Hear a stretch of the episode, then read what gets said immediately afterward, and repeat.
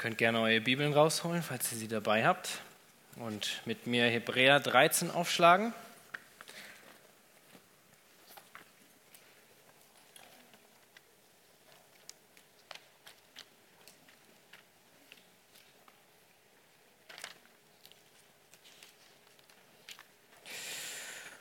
Wir sind heute bei den Versen 7 bis 9 angelangt.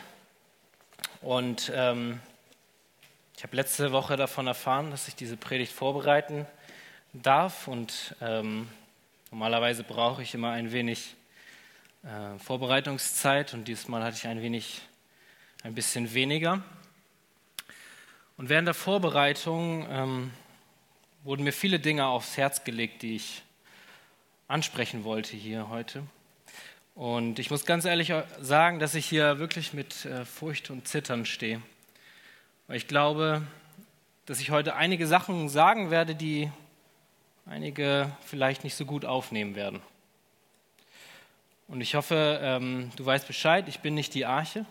Ich bin zwar Mitglied der Arche, aber ähm, mir wurde aufs Herz gelegt, solche Dinge mal wirklich anzusprechen, weil ich sehe da eine ganz große Notwendigkeit, dass sie angesprochen werden. Und ich hoffe, ihr könnt äh, mir heute zuhören und mich auf der Bühne lassen, falls ich irgendwas Falsches sagen sollte. Ähm, leider muss ich auch gleich danach los, deswegen alles hier geht es so schnell hier heute. Ähm, aber lasst uns doch mal anfangen einfach. Ja? Ab Vers 7 lesen wir. Gedenkt an eure Führer, die das Wort Gottes gesagt haben Schaut das Ende ihres Wandels an und ahmt ihren Glauben nach. Jesus Christus ist derselbe gestern und heute und auch in Ewigkeit. Lasst euch nicht von vielfältigen und fremden Lehren umhertreiben, denn es ist gut, dass das Herz fest wird, was durch Gnade geschieht, nicht durch Speisen, von die keinen Nutzen hatten, die mit ihnen umgingen. Lasst uns nochmal beten. Herr Jesus, nicht nur ich, sondern wir alle brauchen heute deine Gnade zum Zuhören und auch für mich zum Sprechen. Herr, ich bitte dich doch wirklich, dass heute deine Worte sind und dass sie nicht im Fleisch gesprochen werden. Herr, gib Kraft und lass das ins Herz kommen, was, was du möchtest, Herr, und verändere du unsere Herzen, wenn es dein Wille ist. In Jesu Namen. Amen. Zu Anfang lasst mich euch fragen, warum wurden uns von Gott eigentlich diese Anweisungen gegeben? Ich meine, wir haben in den letzten Versen, schon in anderen Predigten gesehen, dass gewisse Anweisungen uns als christliches Leben mitgegeben werden. Und das 13. Kapitel des Hebräerbriefs ähm, möchte uns jetzt ein paar Punkte zeigen. Es sind drei Punkte, die ich hier rausgearbeitet habe habe, was die Intentionen des Schreibers sein könnten, warum er uns diese Anweisungen gibt. Es geht hier im Allgemeinen auch um die ethischen Aspekte der christlichen Lehre. Ja, wenn ihr die Ethik der Christen studieren wollt, geht in den Hebräer 13. Was habe ich aus diesen drei Punkten herausgenommen? Der erste Punkt, warum wir diese Anweisung bekommen haben, ist, wir sollen ein Gott wohlgefälliges Leben führen. Viele Christen lehnen heutzutage das Gesetz des Herrn ab. Einerseits, weil sie sich keinen Geboten fügen möchten und sich der Sünde erfreuen. Andererseits argumentieren vermeintliche Christen, dass das Gesetz völlig aufgehoben wurde und wir nun frei leben können. Dazu nehmen sie eventuell die Bibel aus dem Kontext und zitieren zum Beispiel Römer 10, Vers 4. Denn Christus ist das Ende des Gesetzes. Wer an den glaubt, der ist gerecht. Das würde nun heißen, wir können tun und lassen, was wir wollen. Was immer wir wollen. Man hört immer wieder, jeder macht doch mal Fehler. Das ist schon in Ordnung. Das gehört zum Leben dazu. Oder etwa nicht. Ich persönlich ermesse, dass solche Denkweisen heutzutage innerhalb der christlichen Versammlung nicht selten sind. Und das merke ich auch immer wieder auf der Straße. Die Gebote Gottes, das ist was Verwerfliches eigentlich. Nun ist es wirklich so, dass wir nicht mehr unter diesem Gesetz von Mose leben, wo die Israeliten Speisopfer äh, Speisegebote halten mussten und Tieropfer darbrachten. Aber heißt das, dass wir auch gleichzeitig die Gebote des Herrn aufheben, wenn wir das Alte Testament, die Gebote des Alten Testaments aufheben? Epheser 4, 26 sagt uns zum Beispiel, zürnt und sündigt nicht, die Sonne geht nicht über unter eurem Zorn. Sollen wir so etwas etwa nicht mehr beachten? Ist nun alles aufgehoben? Gewiss nicht. Denn wie uns die Schrift eindeutig mitteilt, in Galater 6,2 wird gesagt, einer trage des anderen Lasten und so sollt ihr das Gesetz des Christus erfüllen. Ja, Christus ist gekommen, um ein neues Gesetz zu bringen. Es ist geprägt von Liebe zu Gott und Liebe zu den Menschen. Christus brachte ein neues, vollkommenes Gesetz. Er brachte ein perfektes Gesetz. Selbst die Rabbiner der alten Zeiten sagten einmal, dass das alte Gesetz einmal aufgehoben wird, damit ein neues kommen kann. Weil das alte war zwar gut in diesem Sinne, aber es war, hatte doch noch so seine Kanten. Wo ist dieser Unterschied zwischen dem alten und dem neuen Gesetz? Ich meine, in beiden steht drin, du sollst nicht töten. McDonald schreibt dazu, das Gesetz des Christus unterscheidet sich von denjenigen des Mose. Das mosaische Gesetz, also das alte, verheißt das Leben im Falle des Gehorsams, doch gibt es nicht die Kraft zum Gehorsam. Das Gesetz des Christus dagegen ist die liebevolle Belehrung für diejenigen, die das Leben schon haben. Die Gläubigen besitzen durch den Heiligen Geist die Kraft, diese Vorschriften zu halten, wobei ihre Motivation Liebe zu Christus ist. Es ist da, damit wir einander dienen. Es ist da, damit wir Christus dienen. Es ist nicht mehr da, wie damals die Israeliten dachten, dass wir unser Heil erwirken können, dass wir dadurch gerecht werden vor Gott. Nein, es ist da, damit wir unserem allmächtigen Heiland dienen können. Die erste Intention ist, um Christus und den anderen auf rechte Weise zu dienen. Die zweite ist, ein Christ verlangt nach Gottes Anweisung, weil es ihn schützt. Oftmals ist viele Menschen zu anstrengend, den christlichen Glauben anzunehmen, weil sie sich sagen, die Christen haben immer so viele Regeln, so viele Gesetze, so viele Vorschriften. Und dann sprechen sie auch immer noch von Sünde. Gerade vorgestern wurde ich wieder ausgelacht, als ich meinem Arbeitskollegen von Sünde erzählt habe. Sobald das Wort fiel, hat er losgelacht. An sowas glaubst du? Wie aber sollte ein Christ auf diese Anweisungen des Herrn reagieren? Der Verfasser des Psalms 119 zeigt uns, wie wir selbst zum Wort Gottes und zu seinen Anweisungen stehen sollten. Er schreibt in Vers 12, Gelobt seist du, o Herr, lehre mich deine Anweisungen, lehre mich. Ich habe meine Lust an deinen Anweisungen in Vers 16. Dein Wort vergesse ich nicht. Er sagt, er hat Lust daran. Könnt ihr euch das vorstellen? Es wird uns etwas verboten und er sagt, ich habe meine Lust daran. Ein christliches Herz möchte mehr von Gottes Anweisungen erfahren. Und er freut sich an Gottes Anweisungen. Der Christ geht sogar so weit, dass er sich die Gebote des Herrn einprägt. Vers 11. Ich bewahre dein Wort in meinem Herzen. Hast du ein Verlangen danach, Gottes Wort zu bewahren? Hast du ein Verlangen danach, seine Gebote zu erforschen?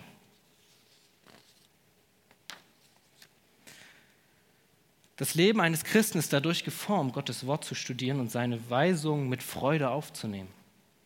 Hast du in deinem Leben eine persönliche Freude daran, Gottes Wort zu studieren? Und liebst du seine Gebote oder sind sie für dich einfach nur eine Last? Sie bedrücken dich, sie grenzen dich ein. Und eigentlich befolgst du sie nur, damit du nicht auffällst.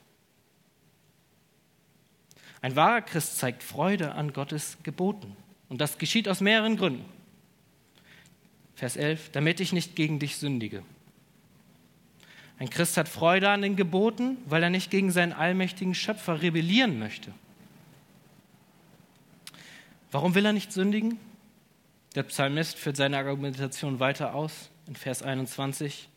Gedroht hast du den Stolzen, verflucht sind, die von deinen Geboten abweichen. Dieser Fluch den der Herr hier anspricht. Das ist der Fluch am Ende der Tage, wenn wir einmal alle vor dem Thron Gottes stehen werden und gerichtet werden. Der Herr Jesus war ziemlich eindeutig darüber, dass wir wirklich davon Abstand nehmen sollten, seine Gebote nicht zu befolgen. Er hat gesagt, dort, wenn das Gericht geschieht, dort ist Heulen und Zähneknirschen. Wir befolgen seine Gebote, damit wir diesem Fluch entgehen. Und weiter, der Christ hat eine Freude an den Geboten. Vers 31, ich halte an deinen Zeugnissen fest, Herr, lass mich nicht beschämt werden. Am Anfang kann die Sünde vielleicht verlockend wirken und kann darüber aus auch Befriedigung schenken. Vielleicht denken wir uns, es sieht mich ja niemand, hat mich niemand gesehen. Dennoch kommt die Sünde irgendwann immer ans Licht. Die Erfahrung habe ich gemacht. Wenn mir jemand eine Sünde geoffenbart hat, irgendwann ist es doch noch irgendwie rausgekommen. Aber selbst wenn du glaubst, das wird niemand erfahren. Am Ende der Tage wird es der Herr sehen. Und er wird die Bücher aufschlagen und er wird jede einzelne Tat vorlesen, die du gegen ihn begangen hast. Ein Christ hat Freude an diesen Geboten, weil er nicht möchte, dass er gegen seinen allmächtigen Schöpfer arbeitet. Und eine dritte Intention des Schreibers ist, es verherrlicht Gott und bringt das Evangelium zu den Menschen. Zu guter Letzt hat das Gesetz einen weiteren Sinn, es verherrlicht Gott, weil es seine unbeschreibliche Gerechtigkeit darlegt. Als die Israeliten damals das Gesetz durch Mose empfangen haben, war das etwas Einzigartiges. Gottes moralischer Standard wurde geoffenbart. Alles, was ihm wohlgefiel und alles, was er zurückwies, wurde enthüllt wie schon Jesaja schreibt in 42, 21, dem Herrn gefiel es, um seiner Gerechtigkeit willen das Gesetz groß und herrlich zu machen. Es wurde eine, für eine Nation noch nie ein höherer Standard gesetzt. Schlussendlich wird Gott durch seine Gebote verherrlicht. Es gibt eigentlich in allen Regionen der Welt Gottes Gebote, heute noch. Du sollst nicht töten. Das war damals keine Norm. Ich meine, ihr kennt die Geschichte von Kain und Abel. Was hat er dafür bekommen? Er hat von Gott einen Fluch bekommen. Aber hat er irgendeine menschliche Strafe gekriegt? Nein. Er ist frei davongekommen. Das Gebot gab es damals noch gar nicht. Wir nehmen das heute so hin, aber Gott hat diesen Standard überhaupt erst gesetzt. Und weiter, als Christen werden wir nun auch von solchen beobachtet, die nicht Christen sind. Immerhin sagte der Herr Jesus schon, so soll euer Licht leuchten vor den Leuten, dass sie eure guten Werke sehen und euren Vater im Himmel preisen. Das Resultat aus unserer Treue zum Herrn ist, dass er verherrlicht wird. Wenn die Menschen sehen, dass sich euer Leben verändert hat durch Christus, ist dies ein Zeugnis für diejenigen, die der Herr ziehen möchte. Es sind zwar immer noch Worte Gottes notwendig, um eine Bekehrung hervorzurufen, und sowieso ist ja der Herr derjenige, der den Heiligen Geist ins Herz legt, dass dein Herz überhaupt verändert wird. Aber wie 1. Petrus 1,12 schon sagt, und führt einen guten Wandel unter den Heiden, damit sie da, wo sie euch als Übeltäter verleumden, doch aufgrund der guten Werke, die sie gesehen haben, Gott preisen am Tag der Untersuchung. Wenn du dich jetzt Christ nennst, dann lese das Wort Gottes. Erfreue dich an seinen Geboten und behalte sie in deinem Herzen.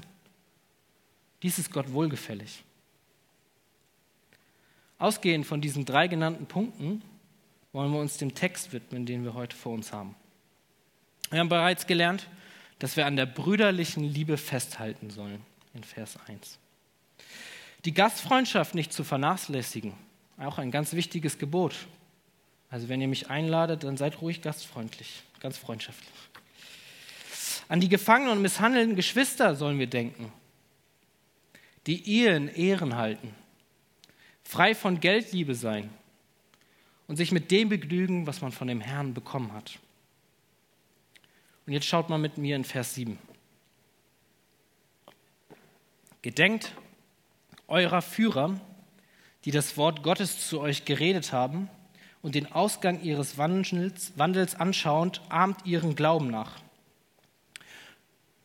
wir erinnern uns, dass dieser Brief an verfolgte jüdische Christen geschrieben wurde und auch an solche, die eigentlich nur Mitläufer sind. In Kapitel 12 wurde gesagt, Ruf, wurde gesagt dass man im Kampf der Sünde standhalten, den Kampf der Sünde standhalten, standhalten soll und sogar noch so weit gehen soll, bis man eigentlich geblutet hat. Also das heißt, es könnte etwas noch Schlimmeres folgen. Und das war die Konsequenz des Schreibers. Leute, guckt auf die, die eure Vorbilder sind, eure Führer sind. Sie waren Bedrängnissen ausgesetzt, wieder den jüdischen alttestamentlichen Praktiken wie den Speisegeboten zurückzukehren. In Vers 9 sehen wir, von denen, die keinen Nutzen hatten, die darin wandelten, nämlich diese, da waren die Speisen. Im Allgemeinen war die Gefahr nahe, sie konnten die Irrlehre aufnehmen und damit, sie, und damit ihr Glaubensbekenntnis verlieren. Der Schreiber weist nun in Vers 7 an, gedenkt an eure Führer, die euch das Wort Gottes gesagt haben. Es scheint, dass einige Führer dieser Gemeinden der Juden bereits den Märtyrertod gestorben sind oder vielleicht auch auf natürliche Weise gestorben sind. Diese hielten am Zeugnis fest, dass Jesus Christus gestorben ist und von den Toten auferstanden ist. Der Schreiber weist an, schaut das Ende ihres Wandels an und ahmt ihren Glauben nach. Er sagt, tut ihnen gleich, wenn euch ähnliche Situationen widerfahren. Mag es Verfolgung oder allgemeine Ängste sein, Prinzipiell sagt der Schreiber, weist den Glauben nicht ab, wenn sie drohen, euch zu töten. Haltet bis zum Ende aus und kehrt nicht in das alte jüdische System zurück. Da die Bibel zu jeder Zeit gültig ist und auch noch heute zu uns spricht, sollten wir auch an unsere Führer denken. Ich meine jetzt nicht denen in den 30ern, sondern an diejenigen, die uns den Glauben gesagt haben. Ja? Das Wort Führer bezieht sich allgemein auf solche, die Autorität ausüben. Das können Pastoren sein, Älteste oder vielleicht auch Evangelisten. Aber nun haben wir wahrscheinlich in unserem Leben wenige Vorbilder, die bereits verstorben sind, die uns den Glauben gesagt haben. Wir leben in einer anderen Zeit. Damals, damals sind viele aufgrund ihres Glaubens gestorben.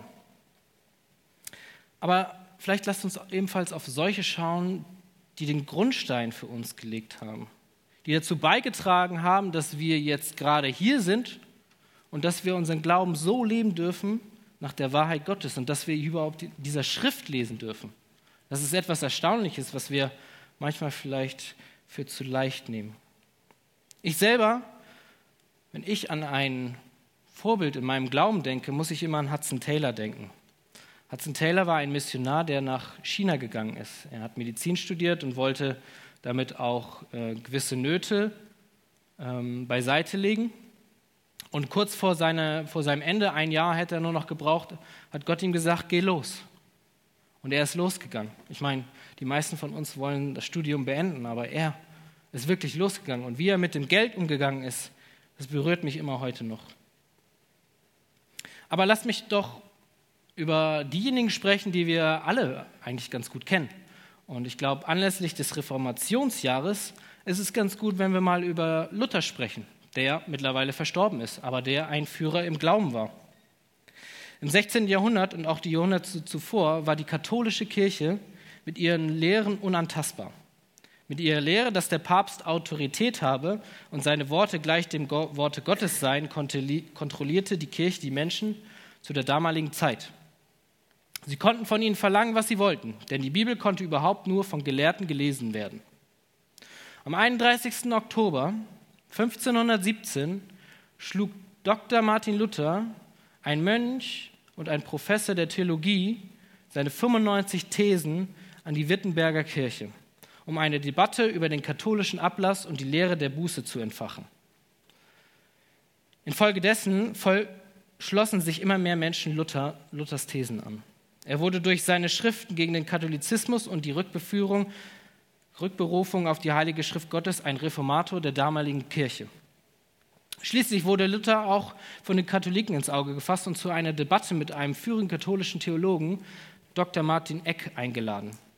Luther war ein ziemlich schlauer Mann und er nutzte manchmal seine sprachliche Kenntnisse ein wenig aus und er hat Dr. Martin Eck, ohne seinen Vornamen zu nennen und beim Doktor ohne den Punkt zu setzen, ihn einfach Dreck genannt.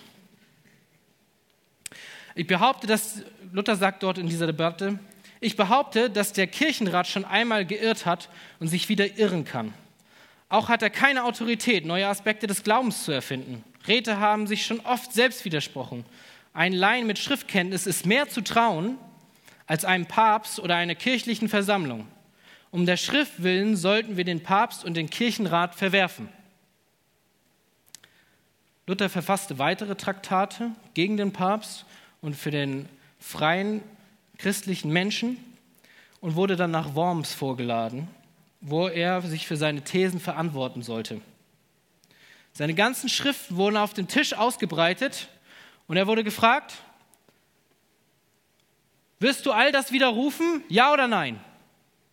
Und jetzt kommen die berühmten Worte Luthers, der eigentlich wusste, was passieren würde, wenn er es verneinen würde, wenn er seine eigenen Schriften verwerfen würde.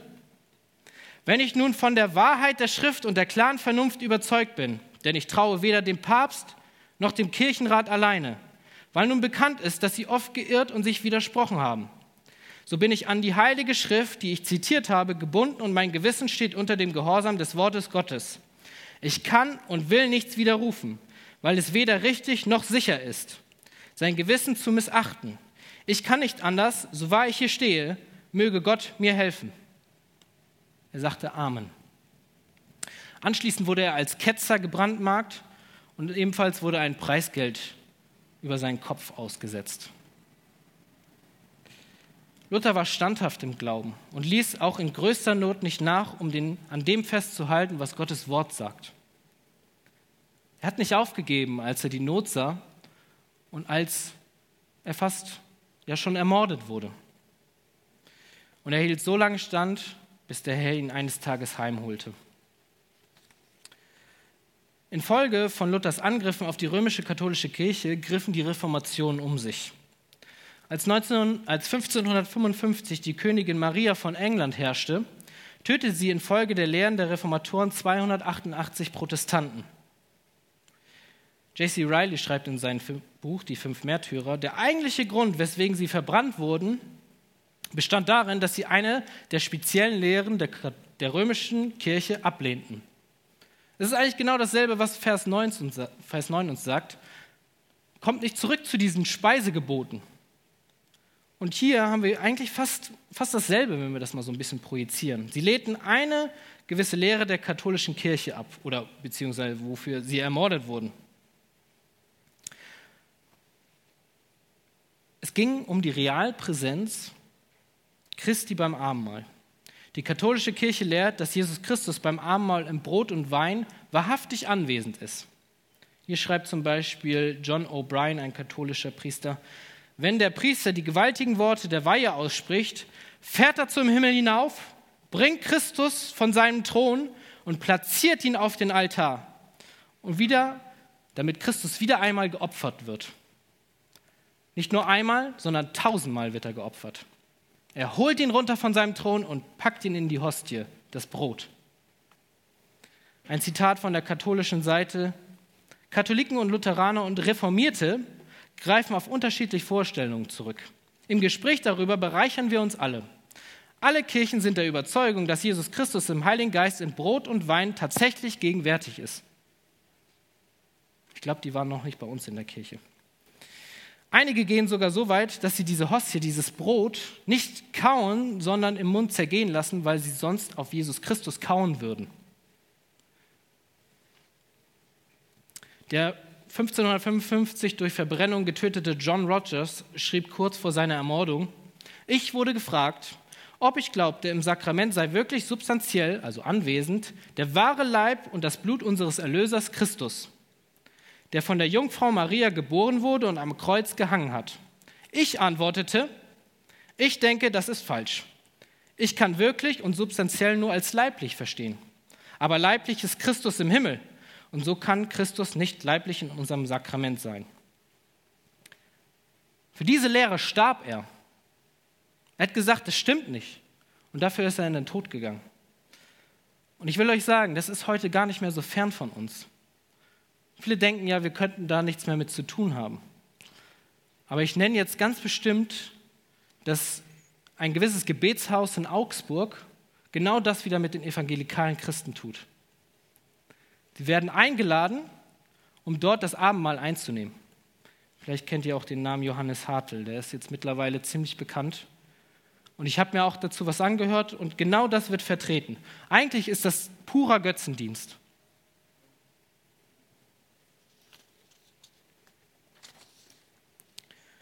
Die katholische Kirche glaubt, die Rechtfertigungsgnade wächst, wenn der Mensch Gottes Gebote beachtet. Doch auch wenn der Mensch mit der ersten Rechtfertigung gerecht wurde, so ist er nach wie vor zur Sünde fähig und muss um sein ewiges Heil zittern das er trotzdem schaffen kann, verdankt er wiederum nur Gottes Gnade. Also das, was wir glauben, was in Römer 4, 4 zum Beispiel steht, wer aber Werke verrichtet, dem wird der Lohn nicht aufgrund von Gnade angerechnet, sondern aufgrund der Verpflichtung. Wer dagegen keine Werke verrichtet, sondern an den glaubt, der den Gottlosen rechtfertigt, dem wird sein Glaube als Gerechtigkeit angerechnet. Wenn du glaubst, dann wirst du von Gott gerechtfertigt und du musst nicht die Gebote halten und bewirkst damit deine Rechtfertigung vor Gott.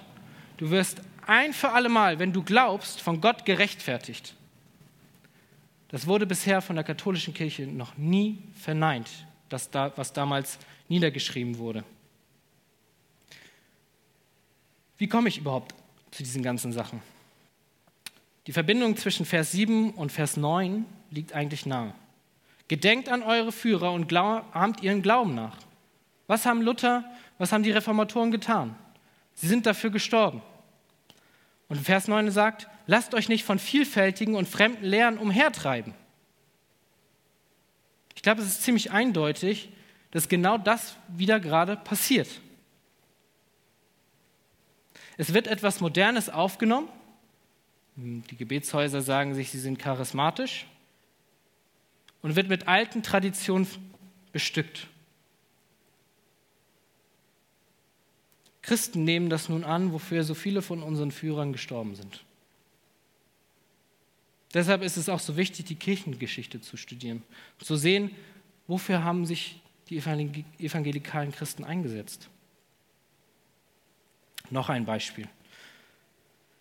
Die kalvinistische Schule des Todes Calvin wirkte als Reformator mächtig in Genf und darüber hinaus in die ganze Welt wahrscheinlich. Später eröffnete er ein Seminar, welches Männer trainieren sollte, Gemeindegründer zu werden. Von mindestens 88 Männern wissen wir, dass sie nach Frankreich zurückkehrten, welches den Protestanten sehr feindlich gegenüberstand. Im Seminar wurden sie durch Calvin immer mehr mit den Kernlehren des Evangeliums konfrontiert. Sie wurden so stark konfrontiert mit diesen Lehren, dass sie der Überzeugung waren, wir müssen zurück nach Frankreich, um dort die Wahrheit zu predigen. Man nannte sie die Schule des Todes, weil die Personen wussten, dass sie sterben werden.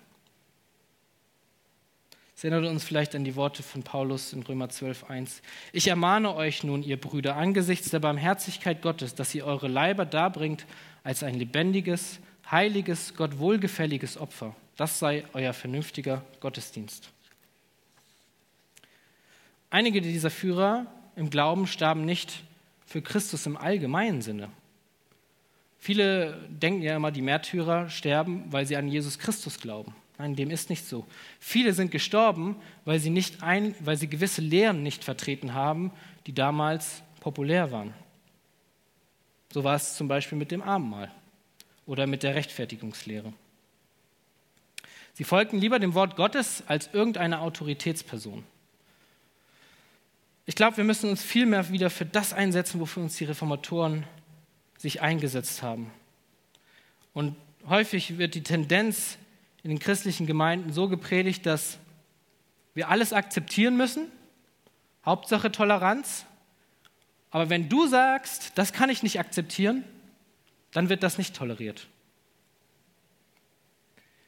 Die Gefahr, in den katholischen Ritualismus wieder zu, zu verfallen, ist deutlich größer geworden heute. Und nicht nur das, es wird auch durch das Wohlstandsevangelium massiv angegriffen. Massiv. Lasst mich ein wenig spezieller werden. Ich meine, wir sagen das hier so häufig, dass das Wohlstandsevangelium falsch ist. Aber lasst mich nochmal um das nochmal mit Deutlichkeit zu sagen, warum ich das heute überhaupt alles anspreche, Vers 9 sagt es, lasst euch nicht fortreißen durch mancherlei und fremde Lehren. So wird zum Beispiel von, der von dem Wohlstandsevangelium, die Leute, die das predigen, gesagt, wir alle sind kleine Götter. Nicht Götter mit einem großen G, sondern Götter mit einem kleinen G. Sie sprechen Göttlichkeit den Menschen zu. Sie sagen, nun ja, wenn alles sich nach seiner eigenen Art reproduziert, Genesis 1, 26, 27, wenn Pferde Pferde machen, wenn Hunde Hunde machen, wenn Katzen Katzen machen, was macht Gott? Klar, Götter. Und es ist so gefährlich, dass wir logische Schlussfolgerungen aus der Bibel ziehen. Zum Beispiel nehmen wir mal die erste Annahme. Maria ist die Mutter von Jesus. Jesus, die zweite Annahme, ist Gott. Wenn wir beide zusammenführen, also beide Annahmen, und daraus Schlussfolgern, dann sagen, können wir sagen, Maria ist die Mutter Gottes. Oder? Geht das? Natürlich geht das nicht. Die Bibel widerspricht dem ganz klar. Und deswegen sind logische Schlussfolgerungen in der Bibel sehr gefährlich. John Piper sagt dazu, das Wohlstandsevangelium wird niemanden dazu führen, Jesus zu preisen. Es wird Menschen dazu bringen, den Wohlstand zu preisen. Dort wird gelehrt, dass jeder gesund sein muss und dass jeder wohlhabend sein wird. Das heißt, wenn solche Leute krank werden, die das glauben, dann sagen sie nicht, sie sind krank, auch wenn sie Schnupfen haben und vielleicht sogar Antibiotika nehmen müssen. Aber sie sagen ganz klar, nee, ich bin nicht krank, weil dann wäre ich nicht errettet. Und ich glaube, wir müssen sowas viel mehr wieder studieren, auch was diese Leute wirklich sagen. Apostelgeschichte 17.11 erzählt uns von den Menschen aus Beröa, die sagen, diese aber waren edler als die in Thessalonik. Sie nahmen das Wort Gottes mit aller Bereitwilligkeit auf indem sie täglich die Schriften untersuchen, ob sich dies so verhielte. Um diese Irrlernen überhaupt ausfindig machen zu können, müssen wir unsere Bibel kennen. Wenn du sie nicht kennst, dann versuch da jetzt mit anzufangen. Und wie kann ich das jetzt im Allgemeinen erkennen? Wie, wo, woran sehe ich, dass, was, dass, dass es nicht stimmt? Nun ja, eigentlich müssen wir nur aufs Kreuz schauen. Weil beim Kreuz kann der Satan das nicht gleich machen. Der Satan hat kein Interesse daran, die Wahrheiten des Kreuzes zu lernen. Die Wahrheit des Kreuzes ist, dass Jesus für unsere Sünden ein für alle Mal genommen hat. Er hat gesagt, es ist vollbracht. Solche, die darunter auch hier in Deutschland sehr bekannt sind, wie Joyce Meyer, Joel Osteen und weitere, die lernen solche Dinge. Ganz klar. Und einige lernen sogar, dass Jesus in die Hölle gegangen ist, drei Tage lang. Und was ist da passiert? Jesus hat dort die Sünden bezahlt. Er hat dort für alles bezahlt. Und wir haben aber gelernt, dass Jesus ans Kreuz ging und dort schon alles vollbracht hat. Vers 8 jetzt. Jesus Christus ist derselbe gestern und heute und auch in Ewigkeit. Er hat sich nicht verändert. Es kommt nichts Neues bei Christus. Auch wenn wir vielleicht Vorbilder im Glauben haben, auch diese scheitern. Auch Luther hat dieses Abendmahlprinzip der katholischen Kirche übernommen. Auch die Reformatoren haben Fehler gemacht. Wir schauen aber gerne auf solche Menschen, weil sie uns manchmal als perfekt ja, dargestellt werden. Und das Schöne ist, wir können wissen, dass Jesus Christus derselbe gestern und heute und auch in Ewigkeiten ist. Er war so perfekt. Er war demütig. Johannes 13, 14. Wenn nun ich, der Herr und Meister, euch die Füße gewaschen habe, so sollt ihr auch einander die Füße waschen. Er hat als Meister von den anderen Menschen die Füße gewaschen. Eigentlich kann man sagen, Gott hat den Menschen die Füße gewaschen. Er widerstand dem Bösen, als er versucht wurde. Er sagt, geh hinweg, Satan, denn es steht geschrieben, den Herrn, deinen Gott, sollst du anbeten und ihm allein dienen. Er war furchtlos. Als er nach Nazareth gegangen ist, in seine Heimatstadt, ist er in die Synagoge gegangen und hat gepredigt. Und nachdem er gepredigt hat, sind die Angehörigen, Verwandten und wahrscheinlich vielleicht auch Familie wutentbrannt aufgestanden und wollten ihn von der Klippe stürzen. Was meint ihr, was Jesus denen gesagt hat? Jesus hat denen wahrscheinlich gesagt, wenn ihr so weitermacht, dann werdet ihr nicht in das Reich der Himmel kommen. Es war so extrem, dass sie ihn töten wollten dafür. Und das waren seine Verwandten und Freunde. Aber Jesus, der perfekt ist, hat sich dafür eingesetzt. Er setzte sich nur nicht für die Predigt ein, sondern er setzte sich für Schwache, Kranke, Verhasste und Arme ein. Es gibt viele Eigenschaften von Jesus, die nennenswert sind. Aber ich glaube, die ist am nennenswertesten. Bei Vorbildern denken wir immer an heroische Dinge. Sie starben für die Gerechtigkeit. Ja, die Reformatoren starben für das Gute. Und jetzt kommt Jesus und er starb für das Böse. Er starb für die Ungerechtigkeit. Er starb für dich. Der, der du ein Sünder warst, du hast die Herrlichkeit Gottes verfehlt und er starb trotzdem für dich. Ist das nicht erstaunlich? Er hat sich gestern für dich eingesetzt. Er ist der hohe Priester im Himmel, setzt sich weiter für dich ein und das bis in die Ewigkeit, obwohl du dich immer wieder gegen ihn stellst. Immer wieder. Aber er hat dich so sehr lieb, dass er es trotzdem tut, obwohl du ungerecht bist. Ist das nicht erstaunlich? Wie können wir das verstehen? Stellt euch mal vor, ein Held stirbt für den, der das alles verursacht hat. Er hat ihn umgebracht, aber trotzdem setzt sich für ihn ein. Jesus sagt, geht doch durch die enge Pforte, denn die Pforte ist weit, der Weg ist breit, der ins Verderben führt, und viele sind, die es hineingehen. Viele Christ, vermeintlich christliche Wege führen in die Irre, das ist nun mal so. Viele verändern Jesus und sein Erlösungswerk. Lasst uns nicht in diese Falle geraten und diesen Menschen heilig sprechen, die doch gegen Gottes Wort sprechen. Viele werden an den Tag sagen, Herr, Herr, haben wir nicht in deinem Namen geweissagt und in deinem Namen Dämonen ausgetrieben und in deinem Namen viele Wundertaten vollbracht? Das ist genau das, was die Leute im Fernsehen tun. Vielleicht folgst du einigen dieser Menschen.